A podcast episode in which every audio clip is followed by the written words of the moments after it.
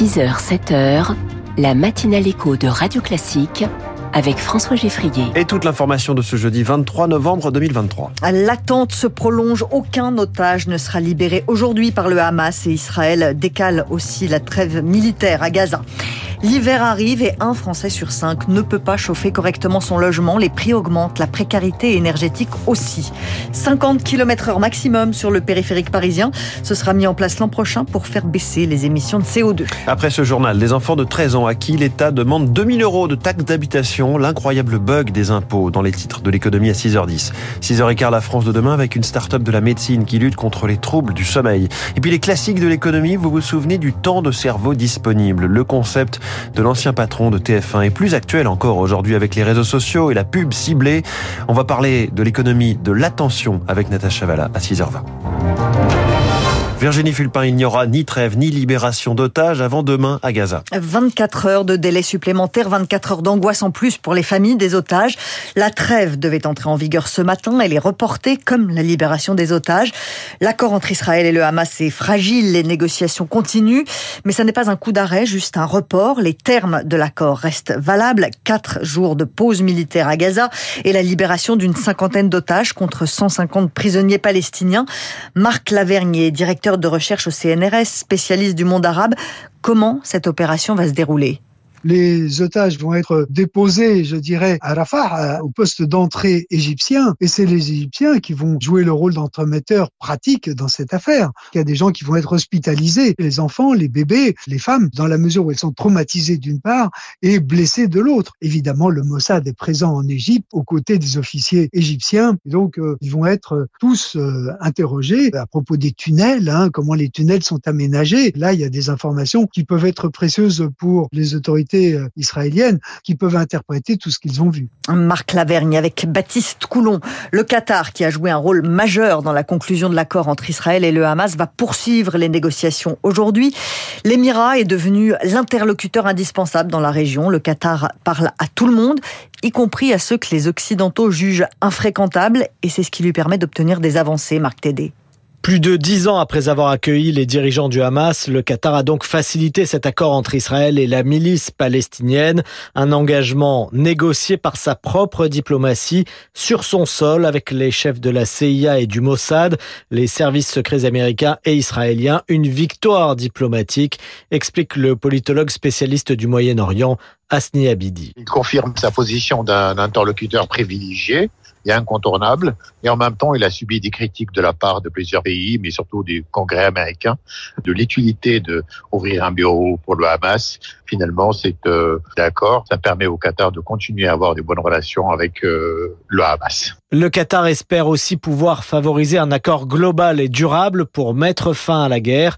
C'est peu probable, estime Jean-Loup Saman, chercheur à l'Institut français des relations internationales. Je ne pense pas que les Qataris soient capables de retourner la situation. Ça ne va pas changer le logiciel euh, du conflit. Les Israéliens ont clairement euh, fait savoir que ça ne changeait rien à leur objectif final d'éradiquer le Hamas. Le mouvement palestinien indique de son côté garder son doigt sur la gâchette. Et plusieurs ONG, dont Amnesty International, disent déjà qu'une trêve de quatre jours à Gaza, c'est insuffisant pour faire entrer l'aide requise dans le territoire. Trêve qui ne commencera donc que demain. Même quand l'extrême droite n'est pas attendue, elle s'invite. Le Parti pour la liberté sort large vainqueur des élections législatives aux Pays-Bas.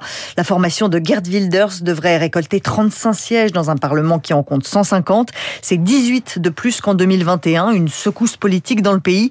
Mais ça ne fait pas une majorité pour gouverner. L'extrême droite devra s'entendre avec la droite et le centre droit.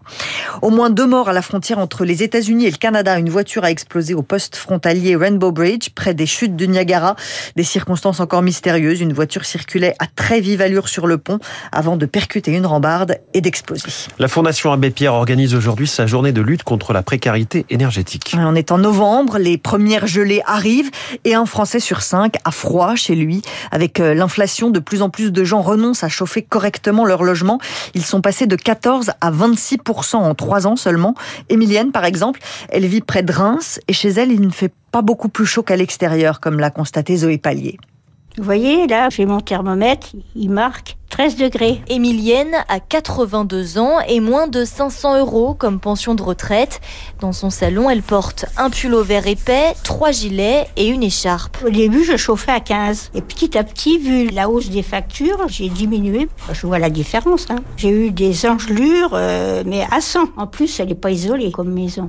Vous voyez les taches d'humidité là Comme un Français sur trois, soit deux fois plus qu'en 2020, Emilienne peine chaque mois à payer ses factures. Elle les conserve toutes dans une pochette en carton avec les chèques énergie reçus par la poste. On est un par an, 194 euros de l'État. Ah bah ça ne suffit pas, bien sûr. Cette année, le Secours catholique lui payera aussi l'équivalent d'un mois de chauffage. Nathalie est bénévole pour l'association. Vous allumez quand même l'eau chaude? Ben non, pas toute l'année, l'été non. L'été, vous vous douchez à l'eau froide à l'eau froide, oui. Oui, ben ça m'étonne pas du tout parce que la situation s'est beaucoup dégradée, en particulier celle des femmes seules et des femmes âgées. Emilienne rêve donc de faire isoler sa maison, mais même si l'État les prend en charge à 90%, je n'ai aucune économie, soupire-t-elle, pour payer le reste des travaux. Encore une expression dont Emmanuel Macron a le secret. Nous avons un système de décentralisation qui est cul par-dessus tête. Voilà comment le président de la République a parlé aux 1000 maires reçus à l'Élysée hier soir. Il leur promet une décentralisation réelle et audacieuse dans l'année qui vient. Les maires ont réélu euh, David Lisnard à la tête de leur association des maires de France. Pas de surprise, le maire Les Républicains de Cannes était le seul candidat. La maire de Paris, c'est Anne Hidalgo et hier elle présentait son plan climat pour réduire de 40% les émissions de CO2 d'ici à 2030. Parmi les mesures phares, la baisse de la vitesse sur le périphérique. On ne sait pas encore quand, mais ce sera limité à 50 km heure au lieu de 70 aujourd'hui. Le genre de sujet parfait pour diviser. Nathalie Troussard est secrétaire générale de la Ligue de défense des conducteurs.